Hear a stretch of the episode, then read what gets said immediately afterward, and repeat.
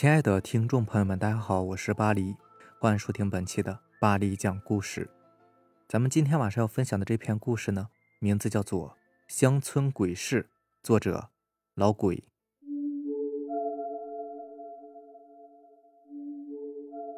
在湖南省西部的一个小镇上，有一座被当地人叫做“凶宅”的房子，因为住在房子里的人接二连三的患上不治之症，相继去世。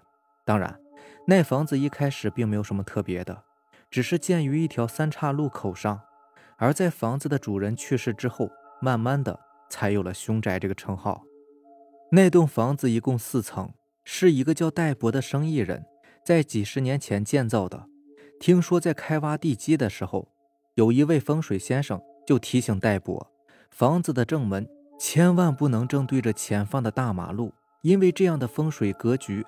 被称作是凶煞，住在这样的房子里，家中会减少人丁，也无财运，尤其是对家中的男子健康十分不利。戴伯见自己的房子还未开始建呢，就有人说出这样不吉利的话，便将风水先生臭骂了一顿。后来戴伯按照自己的想法，让工人们把房子建成了。一楼是一个店面，在这个三岔路口算是黄金地段了。并且自己用这个店面做起了生意，还赚了不少的钱。二十年后，戴博已入古稀之年，身体也是越来越差。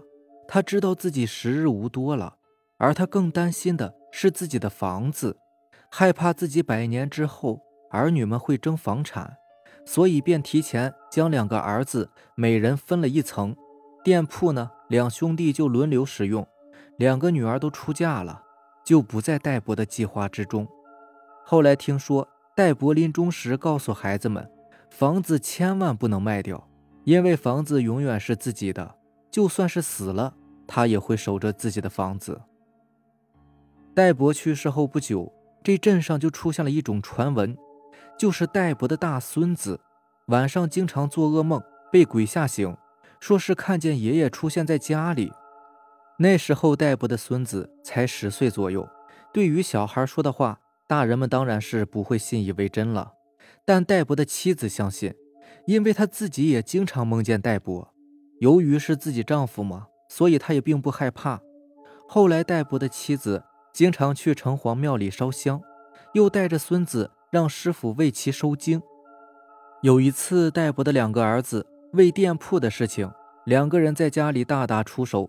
不小心把摆放在柜子上的戴博遗像给打翻摔碎了。当天晚上，戴博的孙子又做噩梦了，吓得是大哭大叫，说是梦见爷爷掐着自己的脖子，感觉自己快要被掐死了。家里人不知道为何孩子总是梦见爷爷，而且每次梦见爷爷准是噩梦。这些事情在镇上传开之后，当年那个风水先生找到戴博的大儿子。说这个房子冲煞，门开的位置不对，因为这房子呢是戴伯建的，所以不会影响戴伯，只会影响他的后人。可是戴伯的大儿子这些年靠着自己家的店铺做生意赚了钱，那也算是一个有钱人了，又不觉得家里会有什么不太平的事情发生，还说这个风水先生啊是想骗他的钱。又过了一两年，戴伯的妻子也去世了。临终前，对床边的孩子说了一句话：“你爸爸来接我啦，他一直没走。”这句话可将逮捕的孩子们吓得不轻啊！后来就请了一个江湖术士到家里做法驱邪，家中贴了许多的灵符，门上又挂着照妖镜。这样一来呢，整栋房子更增添了一些诡异的氛围。几年之后。又听说戴博的孙子，也就是经常做噩梦的那个，他经常说脑袋里疼，偶尔在家里边会晕厥。到医院检查之后，发现他的脑袋里面有一个恶性肿瘤，医院建议他呢进行化疗。由于长期化疗的缘故，戴博孙子的头发也掉了，眼睛的黑眼圈很重，脸色惨白，那模样啊，真如同是电影中。被鬼上身了一样，有时候大白天看见他，都会被他的样子给吓到。就在戴博孙子化疗期间，戴博的小儿子却突发疾病去世了，当时也只有四十来岁啊。没过一两年，戴博的孙子突然有一天精神状态非常好，能吃能玩，大家都以为他的病情好转了。可又过了两天，下楼时呢，他跳了几下，脑袋重重的撞在了墙上，昏死了过去。抬到医院里边急救，结果却死在了医院里。再后来，戴博的小女儿也不知道是怎么了，我听附近的人说呢，她得了精神病，也不爱打扮了，成天说着一些不着调的话。而他的儿子呢，似乎也不太正常，十几岁的年纪，在理发店里面。却让人给他剪了一个主席头，逢人便说自己是人大代表，过几天呢还要去北京开会。又过了几年，戴博的小女儿在河边的一块菜地里服农药自杀了，家人是都不愿去认领尸体啊。几年的时间，这家人真是死了不少人。凶宅的传闻在镇上也是越传越广。有人说呢，是戴博死之后，因为舍不得房子，变成鬼。留在自己家里，常年和鬼在一起居住，自然是对人的健康那是很不利的。也有人说啊，是这个房子风水不好。当然，大多数人还是愿意相信是房子风水的问题，因为在当地有几栋建在三岔路口的房子，其家庭状况都不怎么太平，不是有人丧，就是有人患恶疾。其实啊，中国人讲究风水，那还是有一定道理的。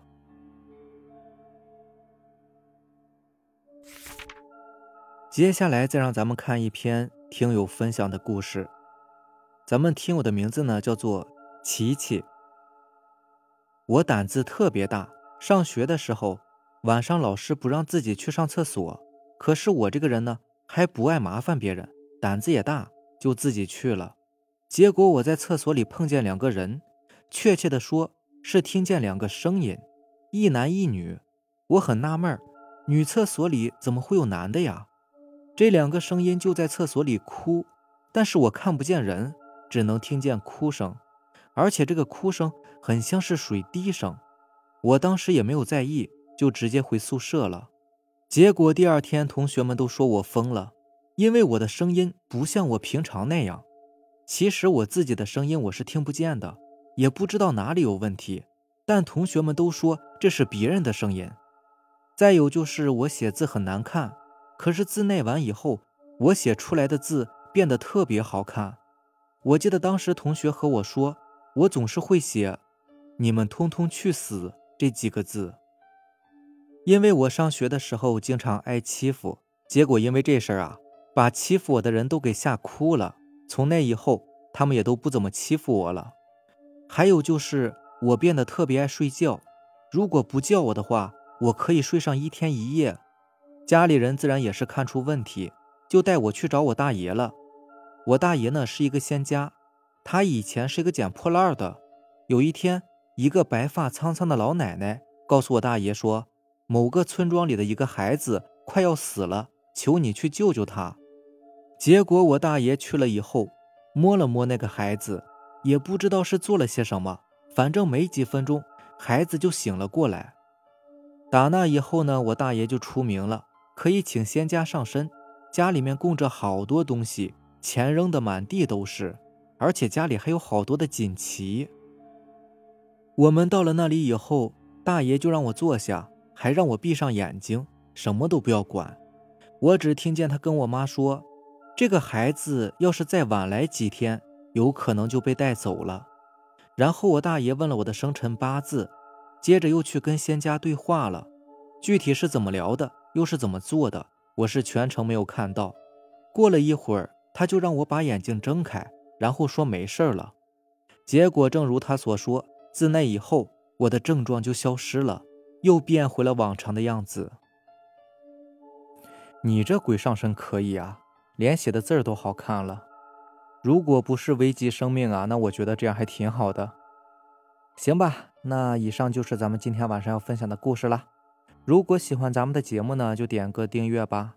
如果你也有比较精彩的故事想分享给大家呢，可以关注我的微博“巴黎讲故事”，然后将你的故事发给我就可以了。行，那让咱们明天见，拜拜，晚安。